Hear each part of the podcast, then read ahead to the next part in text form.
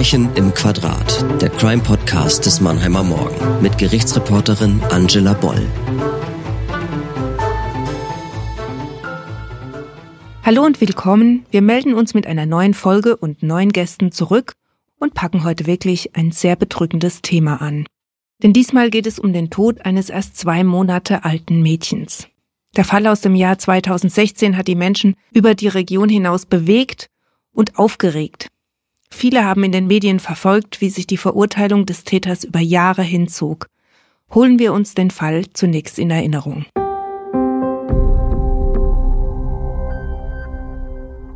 Am Abend des 14. Mai 2016 stürzt ein erst zwei Monate altes Baby vom Balkon. Der alarmierte Notarzt kann das Kind nicht mehr retten. Der Vater hatte es zuletzt auf dem Arm. Ist es ihm aus den Händen gefallen oder hat der Mann das Baby hinuntergeworfen? In den Tagen nach der Tat gelangen immer mehr Details an die Öffentlichkeit. Die Eltern des Kindes lebten gemeinsam in der Wohnung. Am Tatabend gab es Streit, ein Kumpel war zu Besuch und auch die beiden Kinder aus der vorherigen Beziehung des Mannes. Er stand, so stellte sich heraus, an dem Abend unter Drogeneinfluss, hatte auch die Mutter des Babys angegriffen und eines der Kinder verletzt. Er kommt in U-Haft, wird wegen Mordes, gefährlicher Körperverletzung und Geiselnahme angeklagt. Am 10. November 2016 beginnt der Prozess. Doch das Urteil fällt erst drei Jahre später. Dazwischen liegen viele nervenaufreibende Verhandlungstage und juristische Auseinandersetzungen. Mittlerweile sitzt der Vater des Babys in Haft. Er wurde zu 15 Jahren verurteilt.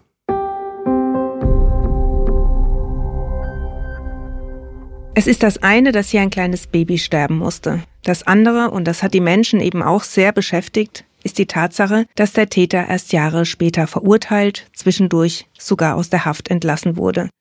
Wir greifen nicht vor, wenn wir verraten, dass es viele Diskussionen gab, emotionale, aber auch juristische, und wir wollen deshalb diesen Fall von möglichst vielen Seiten beleuchten und werden ihm deshalb eine Doppelfolge widmen.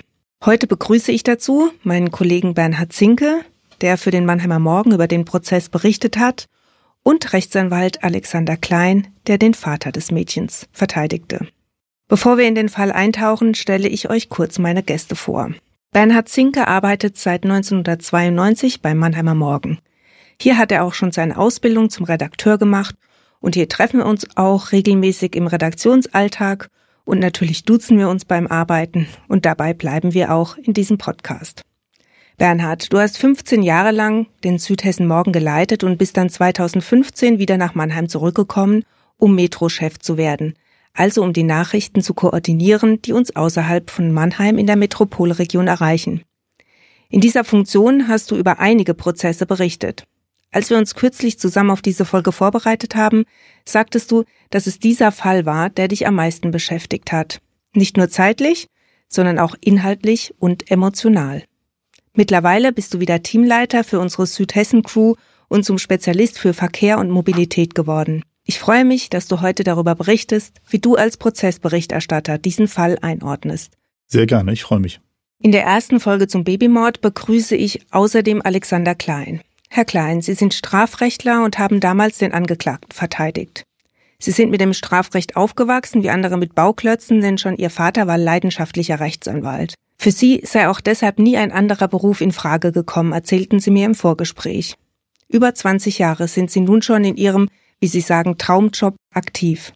Sie sind sicher dafür bekannt, den Finger in die Wunde zu legen und Konflikten nicht aus dem Weg zu gehen. Warum sie das machen und wieso es ihnen wichtig ist, die Rechte ihrer Mandanten gegebenenfalls auch in unangenehmer Weise durchzusetzen, das wird sicher heute auch Teil unseres Gesprächs sein. Um das Spektrum Ihrer Klienten deutlich zu machen, nenne ich hier mal zwei Fälle, in denen Sie aktuell die Verteidigung übernommen haben. Zum einen vertreten Sie zurzeit einen Jugendlichen, der Ende 2019 ein 17-jähriges Mädchen am Villasinweiher in Ludwigshafen vergewaltigt und ermordet haben soll. Zum anderen verteidigen Sie den sogenannten Tankstellenmörder von Ida Oberstein. Er soll den Kassierer, der ihn an die Maskenpflicht erinnert haben soll, erschossen haben. Starker Tobak, Herr Klein, ich bin sehr gespannt auf unser Gespräch. Willkommen bei Verbrechen im Quadrat. Grüß Sie. Bernhard, erzähl uns doch, wie überhaupt die Tat an die Öffentlichkeit gekommen ist. Es war ein Samstag, an dem wir von dem Fall erfahren haben. Samstag ist insofern immer ein etwas problematischer Tag, weil der Samstag ja normalerweise der Sonntag der Journalisten ist. Wir haben erfahren, dass es zu einem Tod eines Kleinkindes, eines Babys gekommen ist. Eine freie Mitarbeiterin ist nach Frankenthal gefahren, hat dort versucht, Stimmen einzufangen. In solchen Fällen ist es immer auch etwas problematisch, Informationen auch von der Polizei zu bekommen, weil die Polizei natürlich am Anfang der Ermittlungen steht und dort noch nicht so viel preisgeben kann, preisgeben will, wie wir das gerne hätten. Interessant war in dem Fall, dass es sich sofort eine Gruppe von Menschen gefunden hat, die an dem Samstagabend, wenn ich das richtig erinnere, eine Mahnwache an dem Platz vor dem Tatort organisiert hatte. Eine Gruppe von Menschen, die eigentlich mit der Familie gar nichts zu tun hatte, die sie auch gar nicht kannte.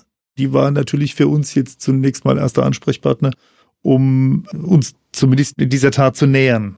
Was wusstet ihr am Anfang? Wir wussten, dass ein Baby, zweieinhalb Monate alt, vom Balkon des zweiten Stocks gestürzt ist und zu Tode gekommen ist. Das war zunächst Stand des Wissens, was sich alles drumherum abgespielt hat und auch die Dimension der sehr komplexen und komplizierten Beziehung des Elternpaars war uns zu diesem Zeitpunkt noch gar nicht bekannt und noch gar nicht klar.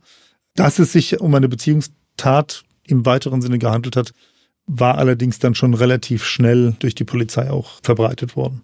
Wusste man denn, wer alles in dieser Wohnung gelebt hat? Man wusste, dass das Paar zusammen mit dem Baby gewohnt hat. Und was wurde über die Familienverhältnisse bekannt? Kollegen bzw. Frankenthaler haben mir gesagt, dass es keineswegs ein schlechtes Wohnviertel ist, ganz im Gegenteil. Das ist ein normales Wohnviertel, also nicht in irgendeiner Weise, dass da schon Bewohner stigmatisiert äh, wurden, in keinster Weise, sondern ein, ein ganz normales Wohnviertel. Jetzt hast du ja erwähnt, es war ziemlich schwierig, über die Polizei an Informationen zu kommen. Das ist bei uns oft der Fall, dass wir da ein bisschen an weiteren Stellen auch graben müssen, eben weil die Ermittlungen laufen. Was ist denn dann in den ersten Tagen so Stück für Stück noch rausgekommen und auch von der Polizei bestätigt worden? Kannst du dich daran noch erinnern? Wenn ich mich richtig erinnere, war dann von der Polizei auch berichtet worden, dass Drogen im Spiel gewesen sein sollen. Der Mann kam ja dann auch schnell in Untersuchungshaft, also der Vater des Mädchens, Herr Klein. Dann kommen wir doch mal zu Ihnen. Sie haben den Mann vertreten. Wann haben Sie ihn denn kennengelernt? Ich habe den Angeklagten sechs Wochen nach der Tat kennengelernt. Man war mit der bisherigen Verteidigung höchst unzufrieden, hatte kein Vertrauen mehr und er hat seine Mutter gebeten, mich anzurufen. Ich bin ihm wohl empfohlen worden in der Haft und habe ihn dann auch am nächsten oder übernächsten Tag, meine ich, in Frankenthal besucht. Ich habe einen sehr niedergeschlagenen Mann kennengelernt. Klar, wenn so eine Tat geschieht, man soll das eigene Kind umgebracht haben. Das lässt niemanden kalt und mich hat der Fall auch deshalb interessiert, weil gerade das Furchtbare an dem Fall, nämlich ein totes zwei Monate altes Kind vom eigenen Vater umgebracht, natürlich auch erahnen lässt, dass da eine Vorgeschichte dahinter steckt. Und das hat mich interessiert, wie es zu so einer Tat kommen konnte. Wie war denn der Stand der Ermittlungen zu dem Zeitpunkt? Es ist ja ein bisschen was in die Öffentlichkeit damals schon geraten. Es gab eine Zeitung, die äh, äh, ja immer mit sehr spektakulären Schlagzeilen aufwartet, die äh, schon unmittelbar nach der Vorführung des Mandanten beim Haftrichter damit prahlte, im Besitz des Protokolls zu sein, äh, von der Vorführung und über die feige Ausrede des Babymörders berichtete. Ich hatte das natürlich auch in der Presse verfolgt, wusste da ein bisschen was, habe dann die Akte bekommen. Und es war eigentlich aus Sicht der Ermittlungsbehörden ein völlig klares Tatbild. Es gab einen unmittelbaren Tatzeugen, der auch zum Zeitpunkt der Tat noch mit in der Wohnung war. Als äh, die Tat zum Nachteil des Kindes geschehen war, war die Kindsmutter bereits nicht mehr in der Wohnung. Es blieb also noch dieser eine Tatzeuge übrig. Und der hatte spontan nach der Tat eine Aussage gemacht und den Angeklagten schwer belastet. Das heißt, die Polizei war festgelegt, dass es sich um Mord handelt. Auch äh, aus diesem Grund war er in Untersuchungshaft. Zumindest mal um Totschlag. Das Mordmerkmal, was in Betracht kam, waren niedrige Beweggründe. Ein anderes Mordmerkmal kam nicht in Betracht.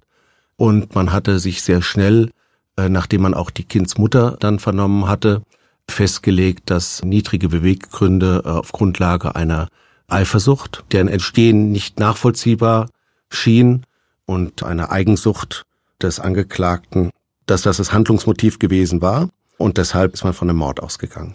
Es waren ja auch noch weitere Kinder in der Wohnung. Können Sie dazu mal was sagen? Zum Zeitpunkt der Tat waren noch zwei seiner Kinder aus seiner vorangegangenen Ehe anwesend.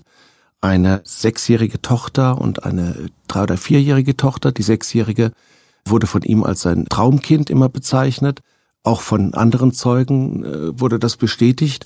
Auch die hat er verletzt, während die Polizei in die Wohnung äh, gelangt ist. Und zu dem Zeitpunkt hatte er offenbar die beiden Kinder fest umklammert und ein Messer in der Hand, mit dem er dann seine sechsjährige Tochter auch im Bauchbereich schwer verletzte. War das mit Absicht oder war das im Gefecht? Wussten Sie darüber schon was? Das blieb bis zum Ende streitig, wie ja auch die Tat äh, zum Nachteil des äh, Säuglings unterschiedlich geschildert wurde vom Angeklagten und äh, von dem Zeugen. Der Angeklagte hat geltend gemacht, dass er im Zuge des Zugriffs seine Tochter so fest umklammert haben muss, dass er versehentlich, weil er das Messer an ihr hatte, versehentlich zugestochen hat. Das hat ihm das Gericht letztlich nicht abgenommen. Auch deshalb, weil die Polizeibeamten bekundet haben, dass sie noch außen vor der Wohnungstür stehend einen äh, Schmerzschrei der Tochter äh, vernommen haben wollen, mithin die Verletzung der Tochter nicht im unmittelbaren Zusammenhang mit dem Erstürmen der Wohnung geschehen sein kann, wie der Angeklagte geltend gemacht hatte. Es gab besonders bei einer Zeitung eine sehr emotionale Berichterstattung und auch in Frankenthal waren die Menschen ja sehr aufgewühlt. Wie hat sich das denn auf Ihren Mandanten ausgewirkt? Natürlich hat die Öffentlichkeit ein Interesse, von solchen Verfahren zu erfahren und auch objektive Berichterstattung zu erhalten. Aber in dem Fall war es äh, schon skandalös, dass offensichtlich Teile aus der Ermittlungsakte an dieses Presseorgan, was uns allen gut bekannt ist und täglich erscheint, gelangt war. Und zwar nicht nur das Protokoll über die Eröffnung des Haftbefehls mit den dortigen Angaben des Angeklagten, sondern auch die Anklageschrift. Es wurde dann sogar in dem Artikel damit geprahlt, regelrecht, dass dieser Zeitung die Anklageschrift exklusiv vorliegen würde. Und das kann ja nur ein Verfahrensbeteiligter gewesen sein, der der Presse diese Unterlagen äh, zugespielt hat, was für jedweden Verfahrensbeteiligten im Übrigen auch strafbar ist hat sich nicht auflösen lassen letztlich, wer diese Informationen der Presse zugespielt hat, aber es wurde dann halt mit entsprechenden Schlagwörtern wieder garniert. Die wurde dann als Anklageschrift des Grauens bezeichnet und der Angeklagte wurde dann mit seinem äh, vollen Konterfei auch in der Presse abgebildet, wiederholt, ohne jedwede Schwärzung. Das hat letztlich natürlich auch dazu geführt, dass er erschwerte Haftbedingungen gehabt hat. Er hat im Gefängnis keinen Hofgang mitgemacht über all die zwei Jahre, die er sich dort aufgehalten hat, und es kam letztlich auch zu körperlichen Übergriffen. Was hat Ihr Mandant denn Ihnen gegenüber über die Tat berichtet? Ich kann Ihnen berichten, wie der Mandant sich gegenüber der Ermittlungsrichterin am Tag nach seiner Festnahme eingelassen hat. Das ist äh, ja durch deren Vernehmung in der Hauptverhandlung auch öffentlich geworden, im Prozess später. Er hat es als Versehen dargestellt. Er stand ja nun nachweislich unter ganz erheblichem Kokaineinfluss. Der Gutachter hat später von einer, im Falle einer Einmaldosis, letalen Dosis gesprochen. Also hätte er diese Menge einmal aufgenommen, wäre sie tödlich gewesen. Er hat es wohl über mehrere Portionen, insbesondere auch unmittelbar vor der Tat eingenommen an dem Tag. Und er sagt, in diesem Zustand hätte er Paranoia äh, gehabt, er hätte Ängste entwickelt insbesondere vor dem anwesenden Zeugen, und äh, er sei dann auf dem Balkon, hätte das Baby so gehalten, wie man es niemals hätte halten dürfen, und es sei ihm dann über die Brüstung entglitten und nach unten gefallen. Er mache sich schwerwiegende Vorwürfe, das hätte er nie so tun dürfen, und er hat dann, glaube ich, noch gesagt, er wolle nicht mehr leben und käme mit der Tat auch nicht zurecht. Ihr Mandant hat ja in der Urhaft wieder Kontakt zur Mutter des Kindes aufgenommen. Was können Sie uns denn dazu sagen? Die Nebenklägerin ist ja sehr oft vor der Presse erschienen und hat nichts ausgelassen, um den Angeklagten schlecht zu machen, sowohl in ihren Aussagen als auch öffentlich gegenüber der Presse. Äh, sie hat es furchtbar abstoßend empfunden. Der Angeklagte hat dazu dem Gericht später erzählt, dass er Grund zu der Annahme hatte, dass äh, die Nebenklägerin erneut schwanger von ihm sei und er deshalb Kontakt mit ihr wieder aufgenommen hat. Was stand denn letztlich in der Anklage? Wegen was wurde der Mann angeklagt? Erster Vorwurf war die Tötung des zwei Monate alten Säuglings. Es wurde als Mord dann auch angeklagt, aufgrund niedriger Beweggründe, die angenommen worden waren. Die zweite Tat war eine gefährliche Körperverletzung zum Nachteil der Lebensgefährtin, die der Tat vorausging. Es gab ja ein Geschehen unmittelbar vor der Tat, bei dem der Angeklagte die Nebenklägerin äh, so die Urteilsfeststellung letztlich angegriffen und im Schulterbereich durch drei oder vier Stiche verletzt hat. Der dritte Anklagepunkt war dann eine unmittelbar darauf folgende Auseinandersetzung zwischen dem Angeklagten und dem anwesenden Freund, der so die Urteilsfeststellung einen weiteren Angriff des Angeklagten gegen die Nebenklägerin verhinderte und dazwischen ging und dann im Zuge eines nach den Urteilsfeststellungen etwa 10 bis 15 minütigen äh, Gerangels im Schlafzimmer der Wohnung dann ebenfalls Stichverletzungen erhielt. Und der letzte Anklagepunkt äh, war dann der Vorwurf der Geiselnahme im äh, Zuge der beabsichtigten Festnahme des Angeklagten, der sich in der Wohnung verbarrikadierte, gemeinsam mit seinen beiden sechs und drei Jahre alten Töchtern, bei der er dann äh, die sechs Jahre alte Tochter noch durch einen Bauchstich verletzte. Bernhard, man kann sich ja vorstellen, dass bei dieser Anklage die Emotionen hochkochen. Wie hast du das denn empfunden? Es war tatsächlich ein hoch emotionaler Auftakt, ein großer Presserummel natürlich, aber auch sehr viele Zuschauer, die im Saal saßen, Zuschauer, die zu einem großen Teil auch T-Shirts trugen mit dem Bild eines lächelnden Babys, eben des Babys, die dazu beigetragen haben, dass das Opfer natürlich optisch im Gerichtssaal präsent waren. Es war ein emotionaler Auftakt insofern auch, dass auch sowohl der Angeklagte als auch die Nebenklägerin äh, mehrfach in Tränen ausgebrochen sind. Und insofern ist das auch für einen Berichterstatter eine Situation, die einen zumindest mal nicht kalt ist, weil sie eben auch nicht alltäglich ist. Jetzt muss man sich ja vorstellen, es sind die Eltern dieses Kindes, die haben zusammengelebt, die haben sich mal geliebt. Wie haben die aufeinander reagiert, als es sich dann nach langer Zeit wieder gesehen haben, unter diesen Umständen auch. Also es war deutlich zu erkennen, dass alle mit der Situation ein Stück weit überfordert waren. Beide Seiten nicht so richtig wussten, wie sie aufeinander eingehen sollten. Also eine direkte Kontaktaufnahme mit einem Blick habe ich nicht wahrgenommen, sondern man ist sich ein Stück weit ausgewichen. Herr Klein, wie haben Sie Ihren Mandanten vorbereitet? Wir haben jetzt gehört, großer Medienrummel. Was macht man als Verteidiger dann? Den Mandanten beruhigen und darauf einstellen, auf äh, die Situation, die er im Gerichtssaal antreffen wird und ihn darauf vorbereiten, dass natürlich auch Anfeindungen im Gerichtssaal durchaus üblich sind, auf die er halt im besten Fall gar nicht reagiert, um die Emotionen nicht noch weiter zu schüren und hochzukochen.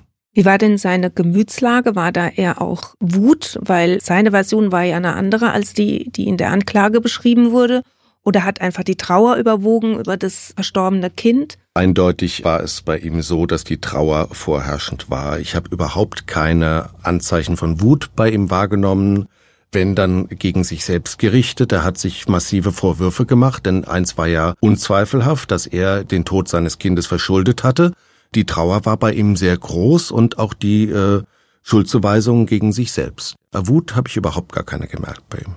Im ganzen Verfahren nicht. Sie haben Ihrem Mandanten geraten, zunächst zu den Vorwürfen zu schweigen. Warum? Nach Aktenlage gab es erhebliche Zweifel an der Darstellungen über den Verlauf der Beziehung, die für die Verteidigung, aber natürlich auch für das Gericht letztlich wesentlich waren, um die Frage der niedrigen Beweggründe beurteilen zu können, nämlich die Frage, wie es denn zu einer solchen Gefühlsentladung beim Angeklagten gegenüber seiner Tochter kommen konnte, vorausgesetzt, dass er tatsächlich eine vorsätzliche Tötung an ihr begangen hat.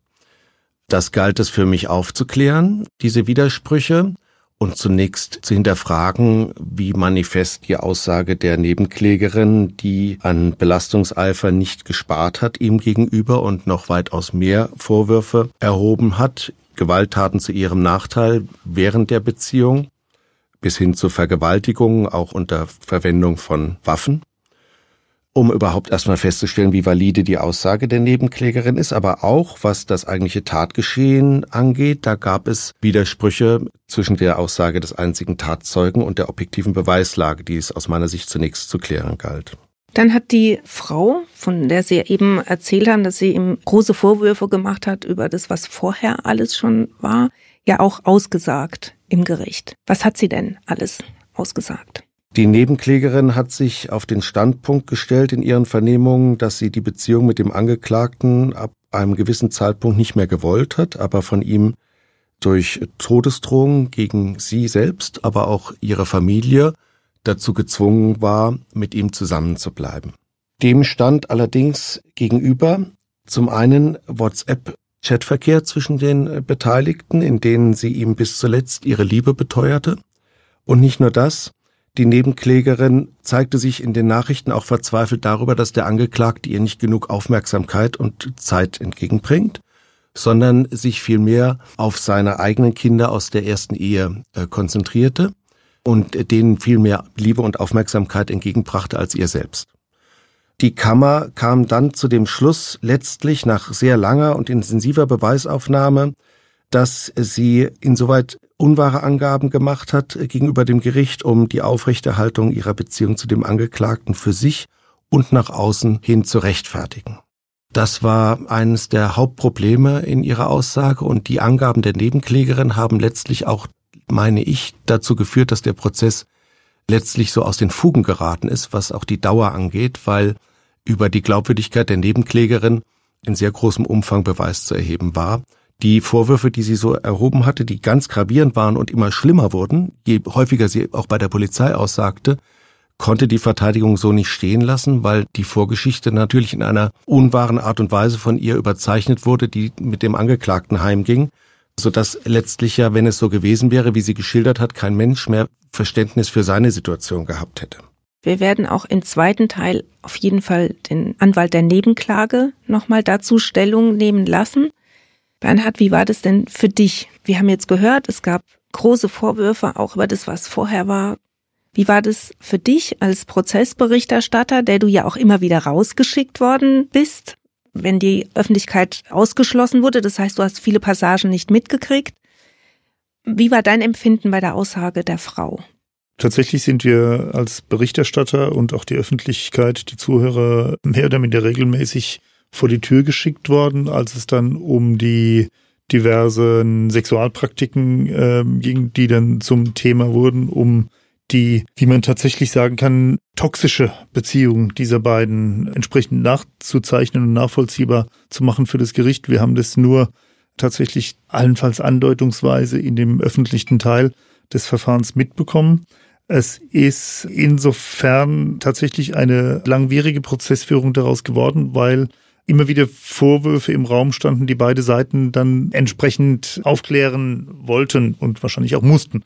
Insofern hat sich dieser Prozess, das hat sich schon nach den ersten zwei, drei, vier Verhandlungstagen abgezeichnet, äh, dass es ein sehr langwieriges Verfahren werden würde, weil eben die Beziehung dieser beiden so hochgradig problembehaftet war und um diese Beziehung in den Mittelpunkt zu stellen, möglicherweise auch als Ursache für die Tat, das hat an den Nerven gezerrt, auch der Prozessbeobachter. Bernhard, was hat man denn im äh, Gericht erfahren über die Beziehung der beiden? Wo haben die sich kennengelernt? Wie lange waren die zusammen? Wie haben sie gelebt? Kennengelernt haben sie sich in der Stadtklinik in Frankenthal, in der psychosomatischen Abteilung. Sie haben beide eine Drogengeschichte, sie waren beide auf Entzug und sie haben sich dort beide ineinander verliebt. Er hat, wenn ich das richtig weiß, äh, im Anschluss eine Drogentherapie in Landau gemacht und hat sie darum gebeten, auf sie zu warten, bis er zurückkommt, sind dann, glaube ich, im August zusammengezogen. In welchem Jahr? 2014. Die Tat hat sich im Mai 2016 ereignet. Also sie waren etwa eineinhalb Jahre ein Paar und zusammen. Die beiden haben sich überhaupt nicht gut getan. Man merkt es ja schon, beide haben sich quasi in der Stadtklinik, in der psychiatrischen Abteilung kennengelernt. Jeder hatte seine Lebensgeschichte mit sich gebracht, sie eine hochproblematische Geschichte, schon sehr früh massive Konflikte mit ihren Eltern und dann auch eine Drogenvergangenheit, er genauso eine Drogenvergangenheit, auch eine Ehe hinter sich gebracht. Und er befand sich in der Stadtklinik ja deshalb, weil seine Drogenproblematik im Zuge seiner Ehe auch zu Eheschwierigkeiten führte und seine Ehefrau ihm ein Ultimatum setzte und von ihm forderte, dass er sich behandeln lässt wegen seiner Drogenproblematik, die auch zur Aggressivität ihr gegenüber in der Ehe geführt hatte. Und nach diesem Entzug, den er dort äh, machte und wo er die Nebenklägerin kennenlernte und man wohl auch ein Techtelmechtel miteinander anfing, war dann in der Entziehungsanstalt für drei Monate, also in einer Drogenentwöhnungseinrichtung in einer stationären in Landau um auch seine Ehe zu retten. Das war sein Ziel gewesen. Äh, es führte allerdings nicht zu dem erhofften Ziel, sondern dazu, dass die Ehefrau sich von ihm endgültig abwandte, nachdem er weg war und sich einem guten Freund hingab, mit dem sie dann eine neue Beziehung einging. Bernhard, wie war das denn für dich? Da wird ja ein riesiger Nebenkriegsschauplatz aufgemacht, der im Grunde mit dem eigentlichen Vorgang an diesem Abend nichts mehr zu tun hat. Was hat es einerseits mit dir gemacht, aber auch, was kam da im Publikum auf? In dem Moment, wo eine hochtoxische Beziehung aufgeschlüsselt wird vor Gericht, hat das natürlich auch immer damit zu tun, dass im Prozess ja permanent Verwandtschaft, Bekanntschaft, Freundschaft sitzt, die ja natürlich auch für eine bestimmte Atmosphäre sorgt und die Tat selbst gerät tatsächlich ein Stück weit außerhalb des Fokus, auch wenn es natürlich ein Stück weit dazu gehört, die Ursachen für diese Tat zu erforschen, zu analysieren und da ist nun mal die Beziehung elementar dafür.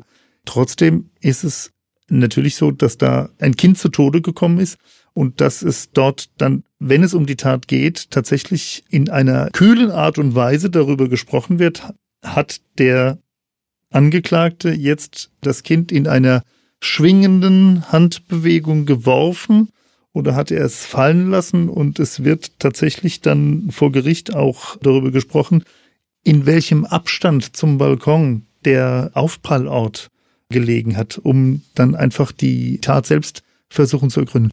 Und das ist natürlich auch für einen Gerichtsreporter in dem Fall schon starker Tobak. Ich möchte an der Stelle nochmal klarstellen, dass der Verlauf der Beziehung zwischen den beiden Eltern des getöteten Kindes keineswegs als Nebenkriegsschauplatz betrachtet werden kann für das Gericht. In einem solchen Fall, wenn es um die Frage geht, sind niedrige Beweggründe am Werk gewesen und die bestimmende Ursache für die Tat gewesen.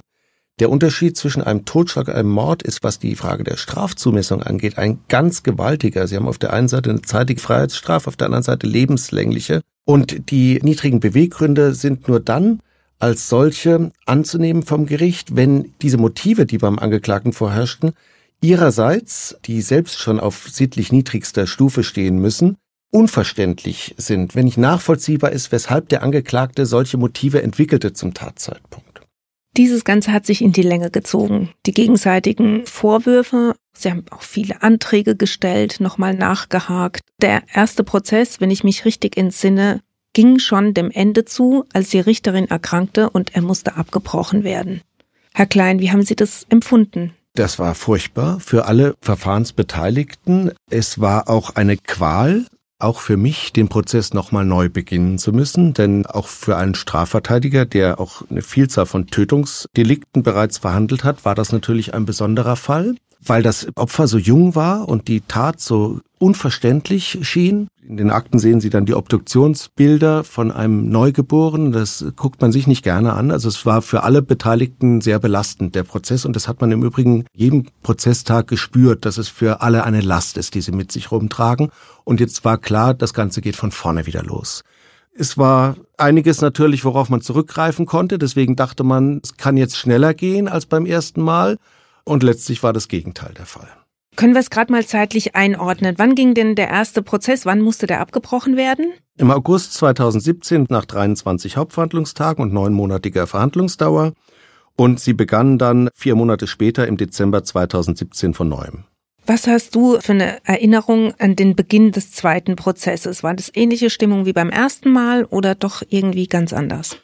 Es war eigentlich ganz anders, weil es war sehr lange her. Die Emotionen waren beim ersten Prozessauftakt deutlich größer und es hat sich ein Stück weit eine Versachlichung, zumindest beim Prozessauftakt eingestellt, auch im weiteren Prozessverlauf. Es war dann mittlerweile zwei Jahre her, dass die Tat sich ereignet hat. Und das bedeutet, dass auch viele Zeugen, die dann nochmal vernommen werden mussten, sich auch eigentlich nicht mehr richtig dran erinnern konnten. Es wurden dann auch immer wieder aus den Vernehmungen zitiert und Vielfach haben die Zeugen gesagt, wenn ich das so damals gesagt habe, dann wird es wohl so gewesen sein. Also das heißt, die Erinnerung tatsächlich an die Ereignisse der Tatnacht, der Umstände waren da schon einigermaßen verblasst. Und das hat natürlich auch dazu beigetragen, dass die Emotionen rund um die Tat tatsächlich etwas weniger wurden. Nicht allerdings die Prozess Führung. Die Prozessbeteiligten waren mit zunehmendem Maße angefasst durch ihre unterschiedlichen Strategien, die die jeweilige Gegenseite geführt hat. Erzähl uns doch mal davon. Welche unterschiedlichen Strategien, wie hast du das beobachtet, was ist da passiert? Beide Parteien, Verteidigung und Nebenklage, haben ihre Abneigung deutlich spüren lassen. Man war jeweils nicht damit einverstanden. Auf der einen Seite hat die Verteidigung einen Belastungseifer festgestellt, der bei der Kindsmutter zutage trat. Die Nebenklage ähm, hat der Verteidigung unterstellt, dass man sehr in den persönlichen Bereich eintreten würde. Das hat insgesamt dazu geführt, dass tatsächlich die Spannung im Gerichtssaal mit zunehmender Prozessdauer gestiegen ist. Es wurden ja dann auch viele Anträge gestellt, Herr Klein, insbesondere von Ihnen. Warum waren Sie mit diesem großen Eifer bei der Sache? Was war Ihnen so wichtig? Also es gab einige Dinge in dem Verfahren, die mir deutlich gegen den Strich gingen als Verteidiger.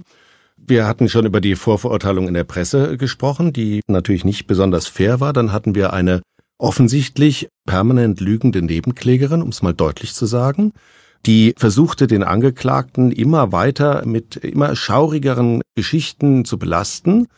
Wir hatten einen Sachverständigen, der monatelang in dem ersten Verfahren als psychiatrischer Sachverständiger, der für die Schuldfähigkeitsbegutachtung des Angeklagten zuständig war und auch schon monatelang die Akten hatte und deswegen auch der Person der Nebenklägerin schon monatelang gewahr war, namentlich äh, und auch die ganzen Hintergründe kannte, der drei Monate lang brauchte, während derer er im ersten Prozess neben der Nebenklägerin an vielen Hauptverhandlungstagen saß und auch schon an drei Tagen an ihrer Vernehmung teilnahm, bis ihm dann plötzlich angeblich im Zuge einer Steuererklärung aufgefallen sei, die Nebenklägerin kenne ich ja, die habe ich ja gerade vor einem Jahr selbst begutachtet in einem Verfahren vor dem Amtsgericht Weinheim, in dem sie ihren damaligen Freund bezichtigt hatte, sie verletzt zu haben, indem er ihr Schnitte im Gesicht zugefügt und sie danach betäubt und an einem See ausgesetzt habe. Es hat sich dann herausgestellt, dass das ganz erheblich dazu beitragen konnte, sein Wissen für das Gericht, um die Glaubwürdigkeit der Nebenklägerin zu beurteilen. Denn damals ist er zu dem Ergebnis gelangt, dass die Nebenklägerin alles andere als glaubwürdig war und vielmehr alles dafür sprach, dass sie sich diese Verletzungen selbst beigefügt hat, um ihren damaligen Ex-Freund zu Unrecht der Körperverletzung an ihr zu bezichtigen. Und daraufhin haben wir dann einen Ablehnungsantrag gestellt. Das war der erste Antrag, den wir gestellt haben gegen den Sachverständigen, weil wir gesagt haben, es ist offensichtlich der begründete Verdacht, dass der Sachverständige sich unwahr einlässt, erstens für den Angeklagten günstige Umstände nicht berichtet oder offenbart und insbesondere, das war der Hauptvorwurf gegen den Sachverständigen, dann eine Geschichte erfindet, um das Ganze zu erklären und insoweit ungare Angaben macht, um nicht offenbaren zu müssen, dass er tatsächlich diese Umstände vorsätzlich zurückgehalten hat ohne über jeden Antrag jetzt ins Detail zu gehen. Es gab außerdem noch viele Fragen zu der Aussage des Mannes, der an dem Abend mit in der Wohnung war, der Hauptbelastungszeuge. Vielleicht, Bernhard, möchtest du kurz was zu dem Zeugen sagen? Dieser Zeuge ist insofern für das Verfahren sehr wichtig, weil er nun mal der einzige erwachsene Augenzeuge der Tat war. Die beiden Kinder waren natürlich auch noch in der Wohnung, aber die gelten ja eben im Prozess nicht als Zeugen in diesem Sinne. Es war natürlich ein geschickter Schachzug, muss ich jetzt mal sagen, dass die Verteidigung ihn als Zeugen ein Stück weit so in Zweifel zogen. Ich erinnere mich an eine Aussage, dass er sagte, das Paar habe sich ins Schlafzimmer zurückgezogen und habe dort gestritten und die Tür sei zu gewesen. Im Nachgang hat sich herausgestellt, dass es in dieser Wohnung gar keine Türen gab muss man vielleicht auch dazu sagen, dass der Zeuge ein Alkoholproblem hatte. Er ist mehrere Monate nach der Tat bei einer Kontrolle erwischt worden und hatte einen Atemalkohol von satt über vier Promille. Insofern war dann plötzlich der Augenzeuge, seine Glaubwürdigkeit war auf einmal, na, zumindest leicht in Frage gestellt. Jetzt hat sich dieser Prozess immer mehr in die Länge gezogen. Immer mehr Details wurden besprochen, neue Zeugen mussten geladen werden oder sind geladen worden. Dann haben Sie, Herr Klein, dafür gesorgt, dass der Angeklagte die Untersuchungshaft verlassen durfte. Der Angeklagte befand sich bereits zum Beginn der zweiten Hauptverhandlung für die Dauer von anderthalb Jahren in Untersuchungshaft. In dem ersten Prozess sind innerhalb von neun Monaten nur 23 Hauptverhandlungstage anberaumt worden. Das Bundesverfassungsgericht sagt seit vielen Jahren ständiger Rechtsprechung, wenn sich jemand in Untersuchungshaft befindet, muss die Frequenz mindestens ein Tag pro Woche sein, an dem das Gericht gegen ihn verhandelt. Das war hier offenbar schon im ersten Prozess nicht erfüllt und im zweiten Prozess ging es fast noch schleppender weiter. Das lag an einer Überlastung des Gerichts. Der Spruchkörper hatte noch weitere Mordverfahren, umfangreiche, die unmittelbar nach unserem neuen Anlauf dann anverhandelt wurden. Ein Monat später wurde ein Mordverfahren in Tötung im Pflegeheim mit äh, 32 Tagen begonnen und dann einen weiteren Monat später dann der Doppelmord mit den türkischen Geschäftsleuten von 39 Tagen. Die Kammer hatte schon Überlastungsanzeigen angebracht, auf die nicht reagiert wurden und erst auf die dritte dann im Dezember hat dann das Gericht reagiert, allerdings viel zu spät für unseren Prozess.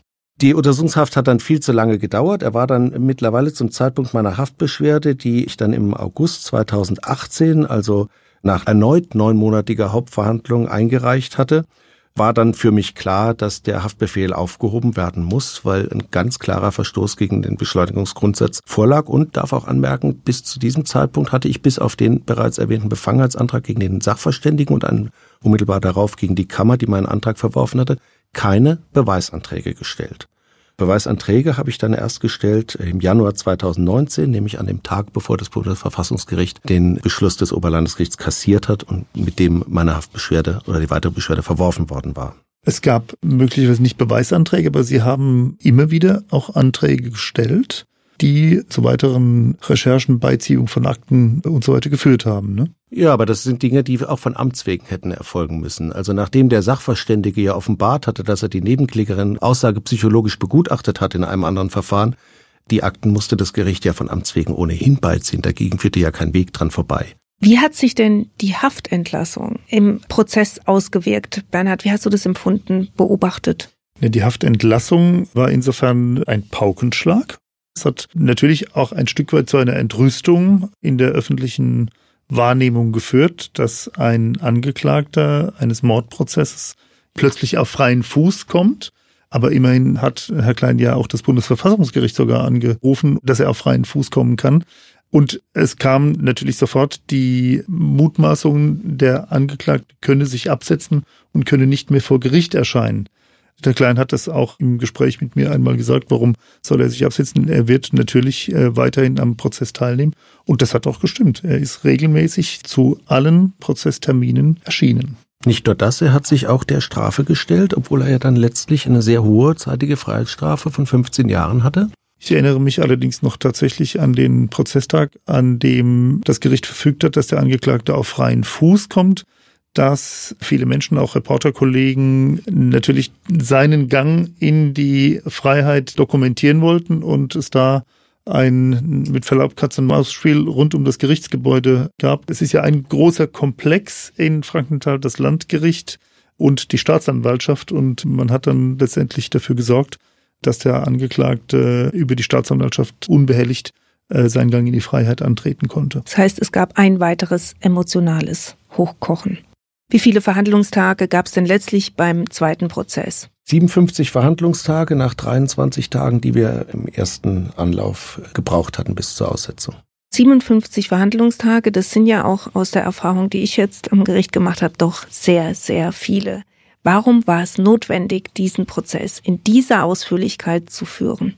Hätten wir klare Aussagen gehabt, wahrheitsgemäße Aussagen, wäre es zu dieser Verhandlungsdauer niemals gekommen. Das Gericht hat in einem Beschluss mal sehr deutlich dargestellt, dass die Nebenklägerin in jeder Aussage, in jeder polizeilichen Vernehmung nochmal eine Schippe draufgelegt hat, äh, um den Angeklagten weiter zu belasten. Was gab's denn für Plädoyers? Bernhard, möchtest du mal zusammenfassen? Die Verteidigung hat auf Freispruch plädiert. Die Staatsanwaltschaft hat auf 15 Jahre Haft plädiert. Dem hat sich die Nebenklage meines Wissens auch angeschlossen. Die Staatsanwaltschaft ging also nicht mehr von Mord aus? Es gab einen rechtlichen Hinweis relativ kurz vor Ende des Prozesses, in den letzten Phasen der Beweisaufnahme, dass das Gericht auch eine Verurteilung wegen Totschlags in Erwägung ziehe. Herr Klein, Sie haben Freispruch gefordert. Das ist natürlich ein bisschen schwierig nachzuvollziehen, wenn ein Kind zu Tode gekommen ist. Können Sie erklären, warum für Sie ein Freispruch tatangemessen gewesen ist? Das puste auf den Ausführungen des psychiatrischen Sachverständigen, der aufgrund der erheblichen Intoxikation des Angeklagten, der sich ja in einem sogenannten Kokainrausch befunden haben will, das wurde ja auch durch den Rechtsmediziner bestätigt, und deswegen bin ich der Auffassung gewesen, dass er schuldunfähig war aufgrund seiner Intoxikation und deswegen freizusprechen sei. Aber Sie haben ein Verständnis dafür, dass in der Öffentlichkeit das auf etwas Unverständnis gestoßen ist, weil wenn das Gericht Ihrer Argumentation gefolgt wäre, wäre der Angeklagte nicht für seine Tat bestraft worden. Ja, also so funktioniert der Rechtsstaat. Das war schon immer so, dass jemand, der ohne Schuld handelt, auch nicht bestraft werden kann, es sei denn, dass er diesen schuldunfähigen Zustand, ich will mal sagen, schuldhaft selbst herbeigeführt hat. Das haben sie in Fällen, wenn jemand unter hoher Alkoholisierung eine Gewalttat begeht, dann, wenn sie ihm nachweisen können, dass er darum wusste, dass er unter Alkoholeinfluss entsprechende Aggressionen entwickelt. Diese Rechtsprechung hat der Bundesgerichtshof aber allerdings auf Drogenkonsum nicht übernommen, so dass sich diese Möglichkeit insoweit ausgeschlossen hat, zumal man auch nicht feststellen konnte beim Angeklagten, dass er zuvor in einem Kokainrausch bereits fremdschädigendes Verhalten oder Aggressionen gezeigt hatte. Das hat der Prozess nicht ergeben. Und deswegen wäre er in dem Fall tatsächlich, wenn man diesen Handlungsablauf angenommen hätte, wegen Schuldunfähigkeit meiner Meinung nach frei äh, zu sprechen gewesen. Die Plädoyers sind also sehr weit auseinandergeklafft. Wir werden auch noch die Staatsanwaltschaft dazu hören. Das Urteil wurde dann im Mai 2019 gefällt. Bernhard, wie ist es denn ausgegangen? Der Angeklagte wurde zu 15 Jahren Haft verurteilt und er wurde wegen Mordes verurteilt. Die Verteidigung hat Revision eingelegt. Der Bundesgerichtshof hat entschieden, äh, final im Sommer 2020, dass das Urteil rechtskräftig ist. Zu ergänzen, er ist hier nicht nur wegen Mordes verurteilt worden. Diese Einzelstrafe hat knapp über elf Jahre betragen, elfeinhalb Jahre, sondern zusätzlich noch wegen Geiselnahme in Tateinheit mit gefährlicher Körperverletzung zu Nachteil der anderen Tochter und wegen zweier gefährlicher Körperverletzung zu Nachteil seiner Lebensgefährtin und des Tatzeugen. Dafür gab es Einzelstrafen von sieben Jahren und zweimal zwei Jahren und aus dieser Einzelstrafen hat sich dann unter Erhöhung dieser elfeinhalb Jahre haben sich dann die 15 Jahre ergeben. Und vielleicht sollten wir an der Stelle noch mal ganz kurz erklären, wenn jemand wegen Mordes verurteilt wird, ist es normalerweise eine lebenslängliche Strafe. Warum in diesem Fall nicht? Weil die Kammer davon ausgegangen ist, dass er sich sicher in einem Zustand zumindest verminderter Schuldfähigkeit befunden hat und deswegen diesen Strafrahmen entsprechend, wie es vom Gesetz vorgesehen ist, gemildert hat. Man hatte dann einen deutlich geringeren Strafrahmen, der es erlaubte, dass man dann zu einer zeitigen Freiheitsstrafe kommt. Jetzt hat es doch noch eine Weile gedauert, bis Ihr Mandant, Herr Klein, die Haftstrafe angetreten hat. Warum? Das Urteil erging im Mai 2019. Der BGH hat dann im Juli 2020 die Revision als unbegründet verworfen und einen Monat später kam dann auch der Haftantritt. Das ist jetzt nicht so ungewöhnlich, die Bearbeitungsdauer von einem Jahr in so einem umfangreichen Verfahren. Das Urteil hatte 130 Seiten. Es war ein, natürlich ein enormes Hauptverhandlungsprotokoll. Sechs Monate ist Mindestbearbeitungsdauer beim äh, Bundesgerichtshof. Es war auch keine Haftsache mehr. Es war nicht die besondere Eilbedürftigkeit des Jahres. Jetzt nicht völlig unüblich. Herr Klein, wie geht's Ihrem Mandant heute? Wesentlich besser als in der Untersuchungshaft in Frankenthal, wie er mir berichtet. Er hat regelmäßigen Kontakt zu seiner Familie, zu seinen Kindern. Er hat die Strafe auch akzeptiert. Das hat er von vornherein getan. Also er hat nie einen Zweifel daran gelassen, dass er mit der Strafe einverstanden ist, auch wenn wir Revision eingelegt haben, auf meine Empfehlung hin, um das Urteil überprüfen zu lassen, ist er mit der Strafe auch völlig einverstanden. Wie gesagt, also die Selbstschuldzuweisungen waren von Beginn an da und mit der Schuld lebt er auch nach wie vor und die ist ihm bewusst. Besteht noch Kontakt zu der Mutter von dem getöteten Baby? Zwischen dem Angeklagten und der Mutter kann ich mir nicht vorstellen, nicht, dass ich wüsste. Die Mutter hat ja kurz darauf eine neue Beziehung eingegangen, hat mittlerweile auch ein Kind zur Welt gebracht, äh, was ihr möglicherweise auch über den Verlust etwas äh, hinweg hilft. Das ist äh, zu hoffen. Und der Kontakt zum Angeklagten ist gänzlich abgebrochen, wie ich glaube. Bernhard, dein Resümee werden wir am Ende der zweiten Folge ziehen. Trotzdem bleibt hängen, dass dieser zweite Prozess wirklich nervenaufreibend war. Gibt es denn einen Punkt, wo du sagst, das war für mich wirklich der Punkt, wo ich mich am meisten aufgeregt habe oder wo es am meisten genervt hat? Da gibt es keinen einzelnen Punkt. Es war eine permanente, nervenaufreibende Beschäftigung mit einer schrecklichen Tat, die sehr viel Kraft gekostet hat. Mit diesem Schlusswort bedanke ich mich bei meinen Gästen Alexander Klein und Bernhard Zinke und kann euch verraten, dass es viele Aspekte gibt, die wir zu dem Fall noch nicht gehört haben. Aus diesem Grund gibt es einen zweiten Teil zu dieser Folge, natürlich mit der Reaktion von der Nebenklage, aber auch mit der Einschätzung der Staatsanwaltschaft. Wir wollen es mit der Spannung nicht übertreiben, deshalb gibt es den zweiten Teil auch ab sofort zu hören. Außerdem gilt wie immer, Wer uns abonniert, verpasst nichts und wer uns bei Apple Podcast positiv bewertet, macht uns glücklich. Einen Blick hinter die Kulissen bekommt ihr, wenn ihr den Instagram-Account des Mannheimer Morgen abonniert. Habt ihr Ideen und Anregungen für mich und diesen Podcast, dann schickt mir einfach eine kurze Mail an podcast.mamo.de. Bleibt uns treu und empfehlt uns weiter. Bis bald. Ein Podcast des Mannheimer Morgen Produziert von Mischa Krumpe.